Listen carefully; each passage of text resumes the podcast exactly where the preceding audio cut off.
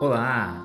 Hoje, no meu tempo com Deus, quero compartilhar com vocês a palavra de Deus que está no livro de João, capítulo 15, verso 12, que diz assim: O meu mandamento é este, que vos ameis uns aos outros, assim como eu vos amei. E para falar de amor, é muito importante entender que a pressa é extremamente incompatível com o amor.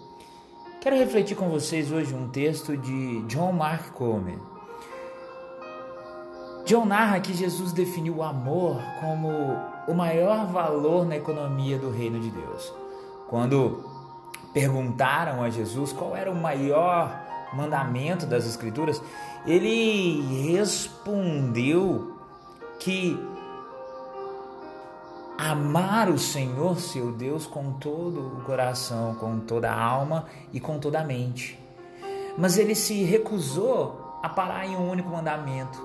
Ele acrescentou outro: ame os outros como você ama a você mesmo.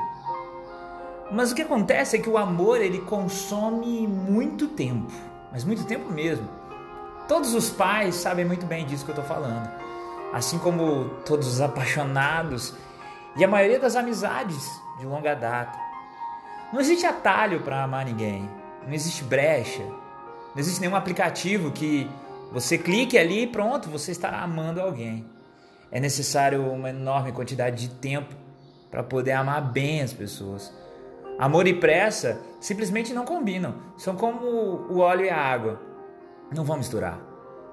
Todos os meus piores momentos como marido, como pai, como amigo, como vizinho, como filho, eles aconteceram quando eu estava apressado, ou quando eu estava atrasado para algum compromisso, ou atrasado na minha lista surreal de afazeres.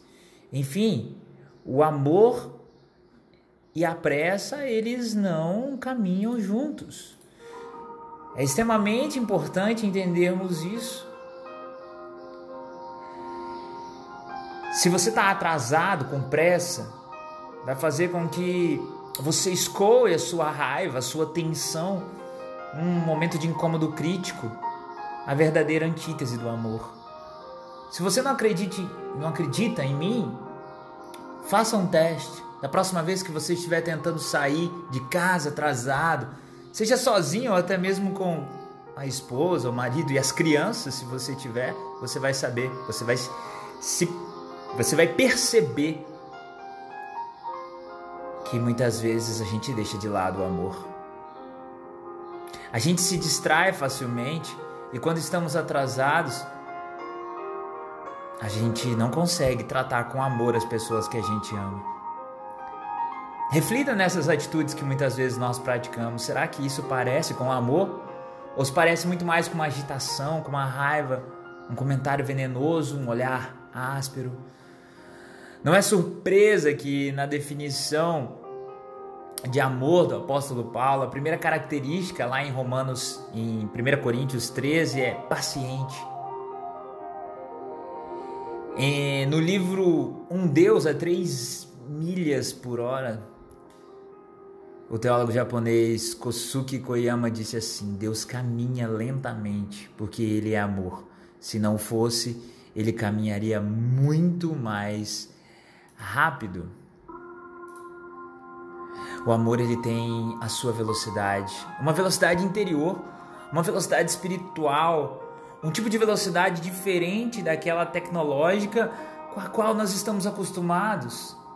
É lenta a velocidade do amor, porém ela é senhora de todas as outras velocidades, uma vez que é a velocidade do amor. Há um motivo pelo qual as pessoas falam em andar com Deus e não em correr com Deus. É porque Deus é amor que hoje, no seu dia, você exercite aceitando as interrupções. Afinal de contas, a vida é cheia de interrupções. Sem dúvida, uma interrupção vai aparecer hoje no seu dia. Talvez uma criança, um colega de trabalho, alguém ligando pedindo um socorro, uma chamada de telefone é, inesperada. Em vez de você resolver aquela interrupção de forma apressada e atabalhoada, procure maneiras de lidar com ela sem pressa, seja presente em amor para a pessoa.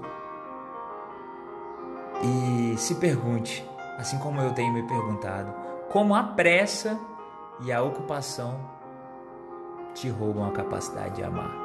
Que o amor de Deus esteja com você, que você tenha um ano maravilhoso na presença de Deus, com muito amor, no tempo certo, sem pressa. Que Deus te abençoe. Nos vemos no próximo podcast do Meu Tempo com Deus.